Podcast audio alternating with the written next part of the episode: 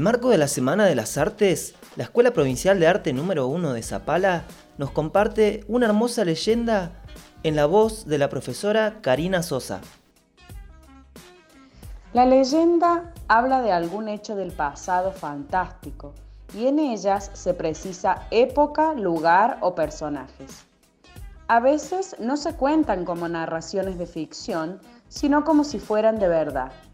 Las encontramos de diferentes características, religiosas, animalísticas, históricas, etc. Las leyendas se registran en todos los medios sociales y en todos los ambientes. Todas reúnen las condiciones de la picardía y la fantasía popular las llevó al plano sobrenatural.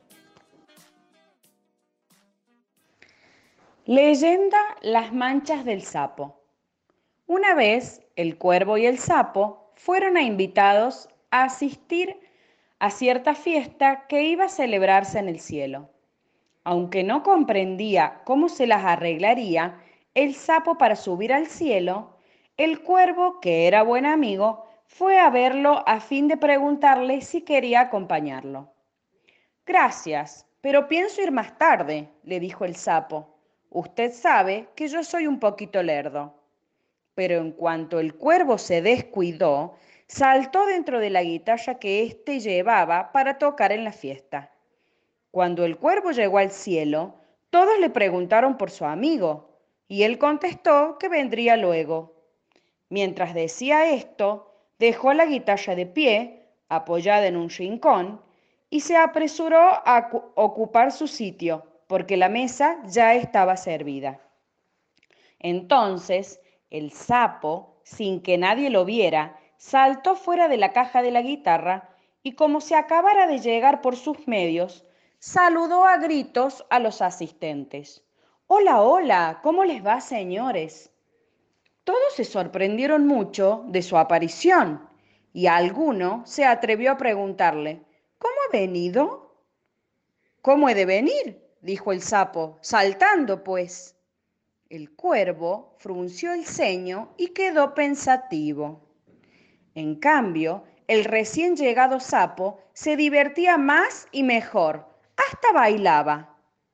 Concluida la fiesta, los invitados empezaron a retirarse unos tras otros. Por fin solo quedaron el cuervo y el sapo. El cuervo se hacía el distraído pero con el rabillo del ojo vigilaba a su amigote. Pronto el sapo, convencido de que también el regreso lo haría de contrabando en la guitarra, se metió en ella, en un momento que consideró propicio. Pero ay, se equivocaba, porque el cuervo había observado la maniobra y apenas se lanzó al aire, puso la guitarra con la boca para abajo, de modo que el pobre sapo salió dando volteretas y gritándole a las piedras, háganse un lado, por favor, voy a golpearme. Mientras tanto, el cuervo le respondía riéndose, ¿por qué no baja como subió? ¿A los saltos?